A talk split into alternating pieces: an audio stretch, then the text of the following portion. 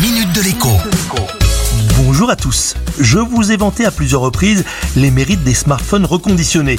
Beaucoup moins chers que leurs équivalents neufs, ils permettent de s'offrir à moindre coût un appareil théoriquement parfaitement opérationnel et performant. Mais je dis bien théoriquement, car dans la réalité, les acheteurs d'appareils reconditionnés rencontrent un peu trop souvent des soucis avec l'appareil qu'ils ont acheté, pourtant en toute confiance. Sujet de mécontentement numéro 1, l'appareil photo, souvent remplacé par un composant compatible lors du reconditionnement, il a une fâcheuse tendance à fonctionner de manière aléatoire ou encore à prendre des photos médiocres par rapport à l'appareil photo d'origine. Sujet de mécontentement numéro 2, la batterie. Là encore quasiment toujours remplacée par une batterie neuve, compatible, ses performances laissent parfois à désirer.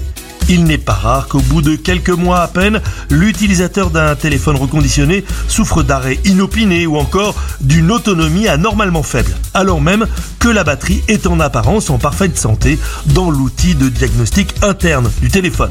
Sujet de mécontentement numéro 3, l'écran, souvent remplacé car celui d'origine était évidemment cassé. Eh bien, il est souvent moins bon.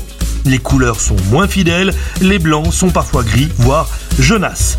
La bonne nouvelle, c'est que si vous achetez un smartphone reconditionné, votre achat est protégé. Une garantie de 6 mois est accordée par défaut à l'appareil, garantie parfois étendue à un an contre une poignée d'euros. Le conseil du jour est donc simple, si votre smartphone reconditionné fait des siennes juste après l'achat, ou dans les semaines ou dans les mois qui suivent, eh bien réclamez. Il sera réparé ou encore remplacé. Je l'ai testé personnellement plusieurs fois pour vous. À demain La minute de l'écho avec Jean-Baptiste Giraud sur radioscoop.com et application mobile Radioscoop.